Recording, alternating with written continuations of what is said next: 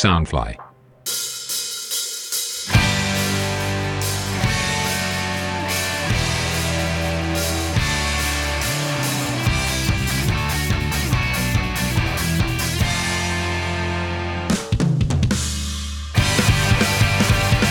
各位听众朋友们，大家好，欢迎来到 TI 偶像会客室 Idol Wakers，我是今天的主持人秋秋。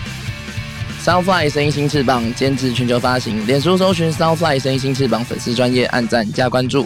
呃，不知道大家对于 idol 这个词汇熟不熟悉呢？说到 idol，大家第一时间想到的是可能是演戏剧的，或者是上节目通告的，又或者是被杂志采访这种比较，嗯，大家比较常见到的表演者。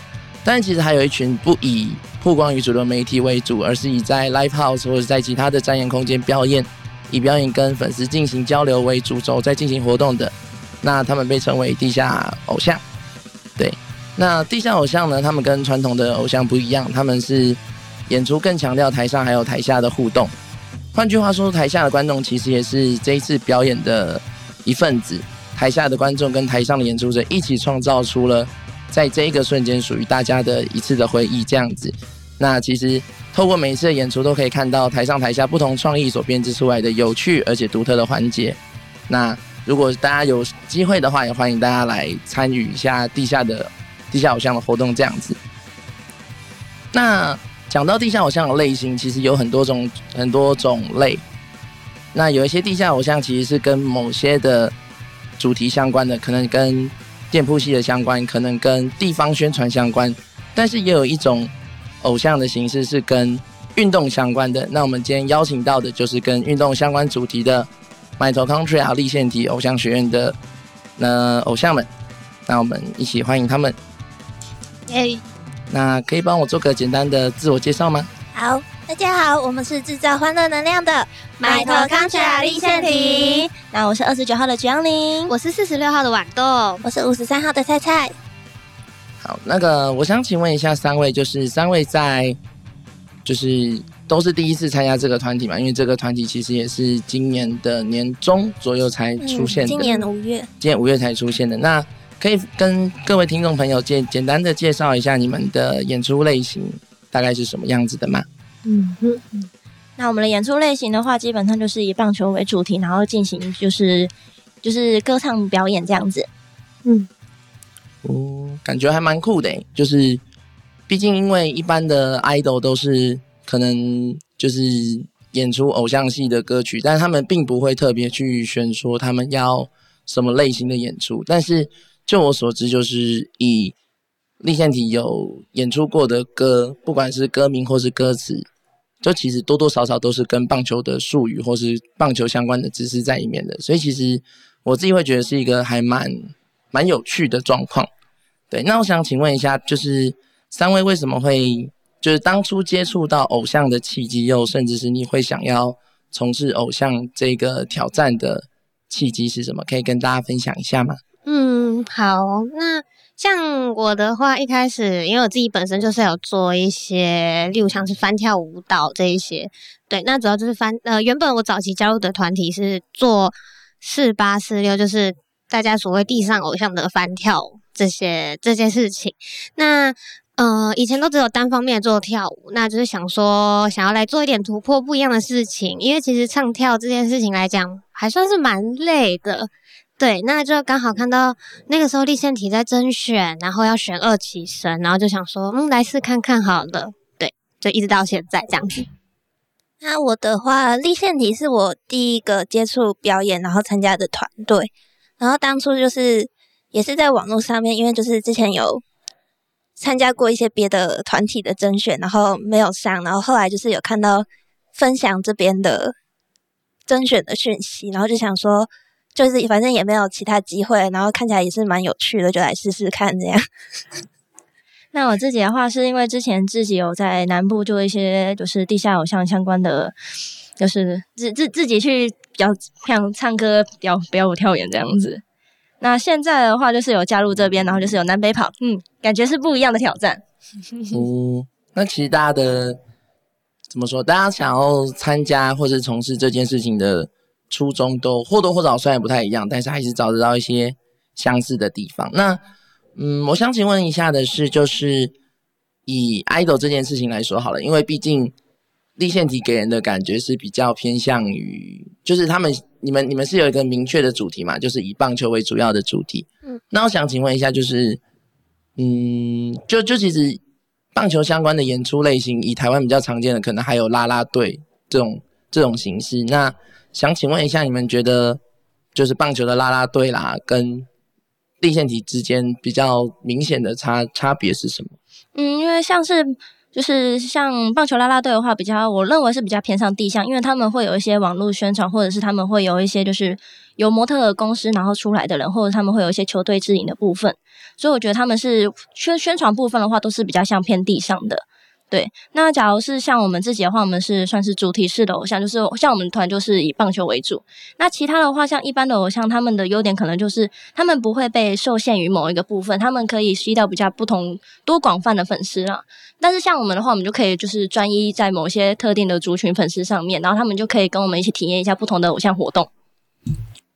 哦，感觉蛮蛮有趣的。可是像我自己的话，我会觉得，虽然说主题性很强，可能。可能对于部分的人来说，会有点就是，假如说我今天是个篮球的球迷好了，然后我现在知道有一团棒球的偶像，那他可能第一时间就我会觉得，嗯，我是篮球挂的，棒球好像跟我搭不上边。可是可能看着看着，说不定哪一天他会被你们的演出吸引，然后再借着去了解棒球这个运动，其实是有点互相的吧？我觉得。对，我觉得很棒。他们可以从就是不同的领域，就是去跳脱。对啊，因为怎么讲，就是嗯，虽然也不是说，也不是说一般的偶像就是没有没有特定主题的不好，但是就是他们从事的或者他们选择的演出类型，或者是演出的方式，因为太多元了，反而比较不会让大家觉得说有一个比较特别吸引他们的地方吧。有有一定的几率会这样子啊，所以我觉得。在有主题设定的情况下，不管是不管是运动主题，又或者是 A C G 主题，又或者是之前可能有一些跟女仆店铺有些合作的，我觉得其实都一定程度上都是好事吧。就是至少他把那个主题强比他把主题比较明显的凸显出来，会让大家有一种比较容易集中目光的感觉。对啊，那我想请问一下三位，就是毕竟偶像这种。工作或者是偶像这个休闲兴趣，他在他是跟大家一般会接触到的工作性质或者休闲娱乐的性质比较不一样。那我想请问一下，就是哎，身边的人知道这件事情的时候，有没有一些不同的感觉，或者有没有可能是同意啊，或者是有可能是劝退？你说休淡季嘞，先先 先等一下这样子。我自己的话，因为我是就是立宪体是我第一个接触表演的团队的一个契机嘛。然后那个时候，其实我一开始的时候，就除了家里爸妈之外，就没有跟太多身边的人讲，因为就有一部分也是因为，就我这个年代，大部分人都是哈韩，所以就是跟他们说我在当偶像的时候，他们其实会有点不太能理解，就是我做的表演到底是哪种类型的，然后我的经营的方式又是跟他们所认定的偶像的方式可能有点不一样，所以就会有点害怕，说他们会不会觉得就是。你可以嘛？就是你又没有很会跳舞，很会唱歌，然后又不是长得很好看，对。然后，可是后来就是因为时间变比较忙之后，就是很多时候就是很多跟其他人的约都要推掉，就是感觉一直掰一些很奇怪的理由不太好，所以就后来有跟大家就是比较好的朋友坦诚，然后其实他们反应都还蛮。就是比我想象中的还要能接受，然后冷静。他们就只会说：“哦，真的？那你这样会不会很忙之类的？”对，就是原本很害怕说他们会不会就是觉得说：“啊，你凭什么？”然后就不太有那一种反应。嗯嗯，那我想就是根据这点稍微延伸一下，因为像刚刚猜猜你有提到说，你这个年纪的大家基本上都比较偏韩系一点，就是可能兴趣在日系爱豆这边的人会比较少。那当初为什么会选择就是往日系爱豆这一边倾向，而不是往韩系这一边？嗯，应该是说我自己本身比较喜欢的也是就偏日系的，嗯，所以就是比较常接触的就是日系的这部分，所以接就是我对于偶像的定义，可能就是会跟他们有一些比较不一样的地方。嗯，就是会比较偏就是日系这一边。对，就是他们可能比较不能接受养成性的这个概念，啊，嗯，所以就我会跟他们有一点观念上的落差。嗯，对啊，因为其实以养成性来说，就是其实日系的偶像，地下偶像也好，或是地上的偶像，其实多多少多多少少都有一点养成系的感觉。像可能豌豆提到的四六四八，他应该比较清楚这种感觉，就是养成的概念。但是韩系来讲，他们的练习生制度会让正式的成员会有一种出道即巅峰的状况。嗯，所以其实大家可能，嗯，各各自的粉丝会有各自的说法啦。就是日系 idol 这边的粉丝可能会说：“啊，你不懂啦，这就是看女儿长大的感觉，这就是跟玩宝可梦一样，就是看着他们等级慢慢变高。”可是韩系这边人可能就觉得啊，他们出道即巅峰啊，我开服就送光光，神装都拿到，就是比较就感觉比较厉害，比较专业一点。我会觉得都各有好处啦，对啊。那我想请问一下，就是央宁的部分，因为央宁刚刚有提到说自己是以南部为主，可是像就是原本啦，原本就是以南部比较多，但是现在演出机会可能比较多都是在北部，又或者是你们要训练的时候也是要往北部走。那家人知道的，就是家人知道这件事情的时候，就是会不会多问一些？就基本上家人还是会就是询问一下为什么就是六日都会上北部啊，然后就是毕竟这算是我的兴趣，也算是我自己的决定了。对，因为毕竟像我这个年纪的人，通常都是大家都是要去找一份就是非常稳定的，然后就是可能就是先放弃兴趣，你先继续走稳定的道路。但是因为我想说，有一些事情是真的只有这年纪才能做的事情，我想说要把握一下。对，然后爸妈也是，虽然是知道，但是他们到底有没有非常的认同，我不知道。毕竟这算是一种，就是我这个年纪对他们来说比较算是，哦，你好新颖哦，你居然会选择做这种不稳定的事情。就有迟来的叛逆期的感觉。对，没有错。可是其实我会觉得，就是做这种事情，或是做这种决定都，都蛮需要把握当下的。真的，因为假如说你今天，可能可能你可能你从十五岁开始就想着要做这件事情，可是你拖拖拖拖拖，就是因为家人的关系，因为学业的关系都搁着，你可能到二十五岁才开始有属于自己的时间或属于自己的一些资本去做这种事情的时候，其实已经有点来不及了。对，嗯对啊，所以我会觉得早点把握时间都是好事。对啊大家把握起来啊！对，就有什么十岁就出道的，没事。他们好强，很羡慕。我希望我是谁？对啊，就是嗯，我会觉得勇于尝试不是坏事啦。就是对于大家来说，不管是想要做 idol 的人，又或者是想要看着这些 idol 长大的人，对啊。那我想接下来想请问一下，因为三位分别是一期生跟二期生，对，那因为二期生就我所知是八月初的时候才做最终的甄选嘛，然后再后来才有通过或者是加入训练这种事情。那就是一二期生之间有没有一些心得可以互相交流一下的部分呢？啊，那今天唯一的二期生，今天唯一的二期生我好，嗯、我觉得嘛，嗯、能够有呃从培呃从培训嘛，从公开审查那个时候开始的时候，就可以明显的感呃二期生自己来讲的话，可以明显的感觉到这是大家很。拼命的想要去把这件事情给做好，去完成。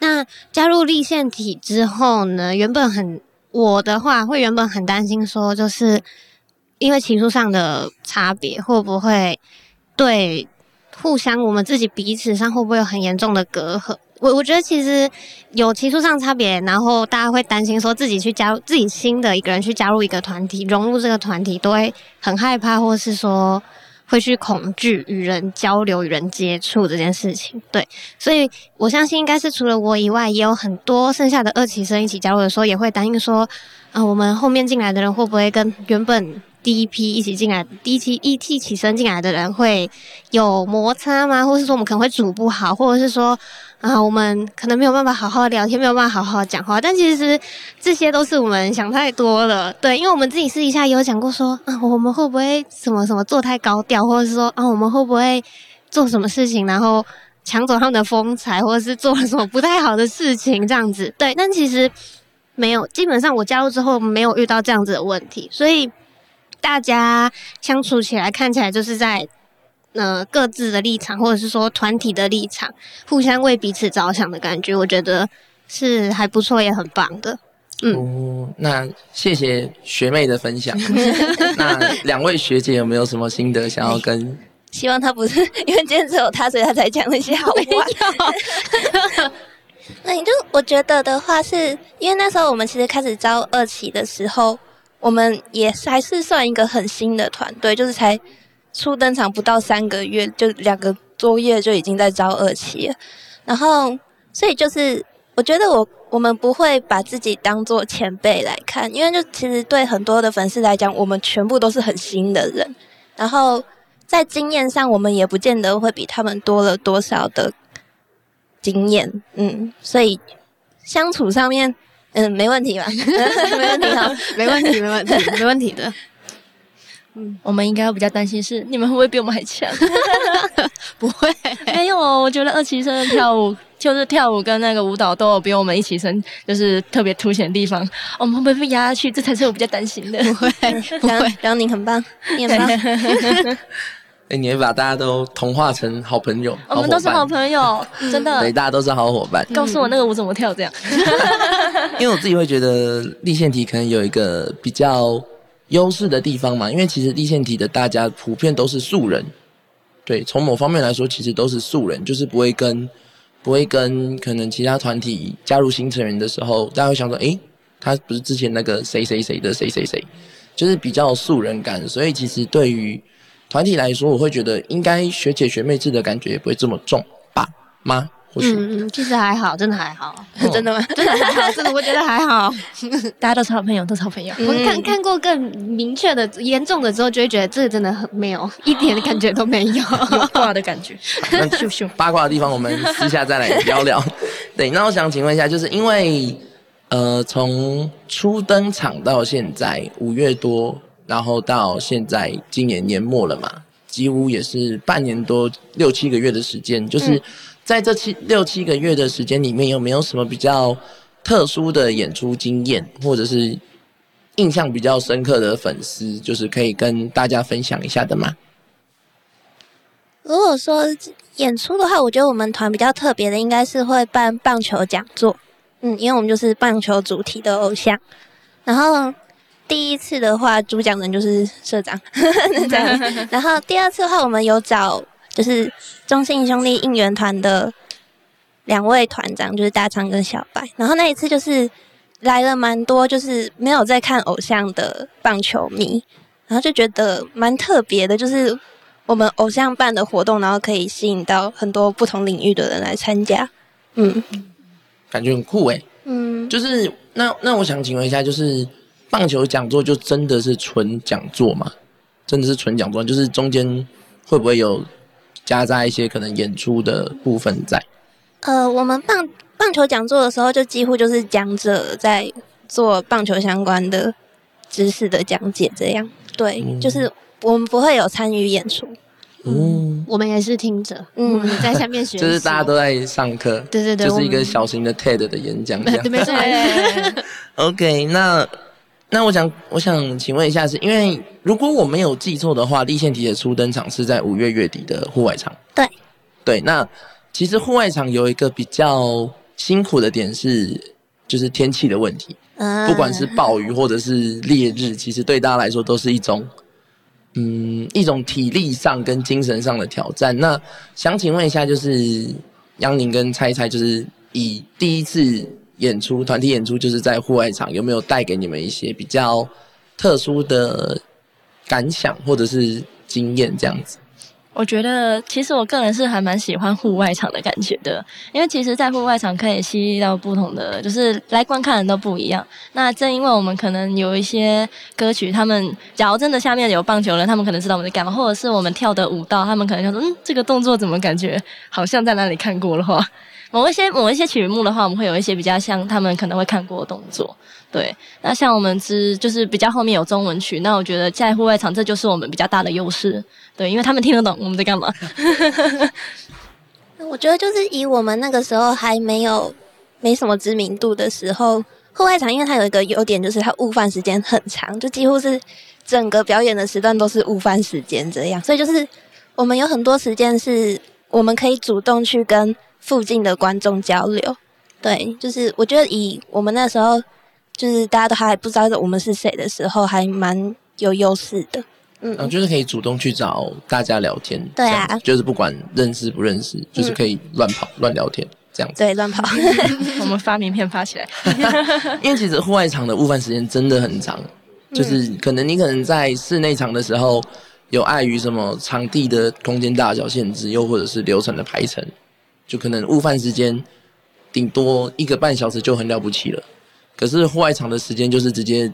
你除了你的演出时间之外，都是午饭时间，这点应该对蛮多人来说都是好事吧？嗯，对啊，只是你可能会突然对观众来说，可能就是这一段时间钱包就破了一个大洞，钱都不见了这样子。不会，他们可以省下门票钱。对啊，省省下门票钱来聊天，这样其实也是一种选择啦，也是一个蛮好的点。对啊，那我想。嗯，有一个有一个，其实，在 live 现场比较能看到的是，因为立线体有一些歌是台下的观众会一起跳的。嗯，几乎每一首。对，就基本上台下的观众都是会有反应的，就不会跟一般的团体可能只有只有部分的可能是副歌的部分大家比较会跳，又或者是可能大家都只会出一张嘴，嘿，出一张嘴的样子。那因为立线体很多歌都是观众会从头跳到尾的，等下想想请问一下，就是身为台上的演出者，看到这种景象的时候，有没有什么感想？嗯，我觉得，嗯，因为我记得我刚开始加入的时候呢。台下也不算是到很多人，对，刚开始加入的时候，但是最近几个月有看到，好像台下的人有变比较多。那当然，台下人变比较多，这是啊很开心。那再进一步，就是希望大家可以跟着我们一起跳，一起应援。嗯，我觉得吗？这个算是一个立线节特色吧，因为，嗯，我觉得可以让大家一起跳着，我一起跳着。我们的舞蹈，或者是说可以一起应援同样的东西，感觉那那个叫什么啊？一体感啊！对对对，一体感！对对对，台下台下台上一起完成一个演出的感觉，对，蛮有趣的。我自己看了看，身为在台上的表演者的时候，就会觉得啊，很感动，人很多，然后台下也很有声音的感觉，嗯，对，潮热气氛很好玩，嗯，酷。因为因为像我自己有很多认识的人，就是可能也是会在下面跟跳的，嗯，对。那甚至有人因为这件事情特别去找那个教跳的影片来看，就是做作业，就是不是现场用眼睛复制的，是他真的有回家好好去做作业的。他们都练的比我们还要勤，他们很厉害。对，那可以改天可以。考虑一下用什么福利 copy 选手权这种 发起这种 tag，就是让他们一起来跳，我觉得可以。什么 block sign challenge，或者是什么 flyball revolution challenge 这样子。发现每个都跳的很好，真的。而且他们还会有不同的表情，我觉得我每次在台上都在看他们的表情，是不是每次都不一样？他们有些人还会戴一些什么，就是很大的那个，就是应援的手套，然后一起跳，我就觉得很棒。嗯。那，嗯，对，我想一下哦，还有什么？所以，所以以粉丝的状况来说，就是，其实，其实我自己会觉得立宪体的粉丝都还蛮亲切的。嗯，对我自己觉得，因为我我也认识几个立宪体的粉丝，我觉得其实大家都还蛮亲切的。嗯，对吧？就是我觉得还蛮好的，就是可能泛水偶像吧，因为可能你们也是个很亲切的团体，所以。所以 粉丝也都很很温柔这样，为什么心虚吗？还是没有很很亲切？嗯，好，那因为我觉得其实都是好事啦，就是因为可能可能有一些有一些像像日本可能会有一些状况是，呃，某一些团体的粉丝跟其他团体的粉丝可能中间会比较有隔阂，比较不会有交流。嗯，所以我觉得在台湾这一点还蛮蛮有趣的，因为如果如果常去日本的活动的话，其实会发现，就是某一团演出完之后，那一团的粉丝就会直接跑掉，然后换下一团就这样补上来，所以其实大家不会有那种交流揉在一起的感觉。嗯，可是台湾的话，其实就是大家都揉在一起，我觉得我觉得还蛮有趣的，对啊。那我想请问一下，就是刚刚有讲了一些，就是可能大家对于大家为什么会决定来做偶像，又或者是做偶像的时候有没有得到一些比较有趣的回忆或是反馈？那接下来想要问的是说。三位自己，三位对自己在偶像界的短期目标，大概是在大概是什么这样子？嗯，你先。我的话嘛，如果说短期的话，我觉得还是想要吸引更多的粉丝吧。对，就是我觉得以立线题目前的情况来看的话，就是。台就是大家都很愿意会跟着我们玩，就是在我们表演的时候，对，然后就是就是 就看起来像邪教虽然，对，反正就是希望就是就是这个情况可以一直下去，然后越来越多人，越来越多人这样，嗯。哦，跟其实跟蔡蔡刚才讲的差不多，其实就蛮希望有更多的粉丝可以来主动找我们，找人来找我们玩这样子。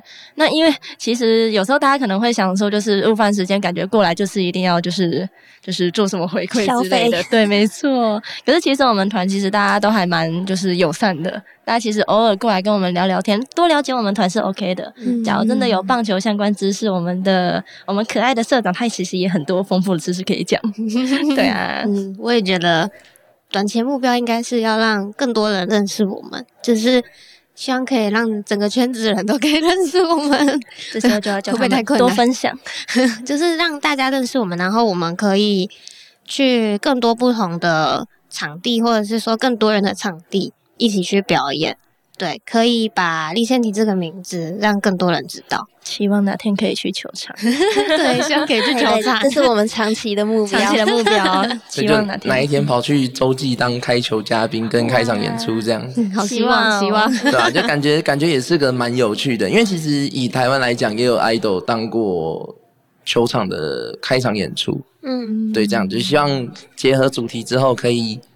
嗯，离这个小目标更进一步，这样子了。嗯，对啊，我们喊话给各大球团，喊话喊话给各大球团。对啊，那上半集的节目就先到这边，那我们下半集就是还会再继续聊一下，说就是各位以偶像的身份，他们可能会推荐大家哪一些团体啦，国内外的团体，又或者是他们对于一些圈内的事情的一些看法跟想法，这样子。那我们下一集见，拜拜，拜拜。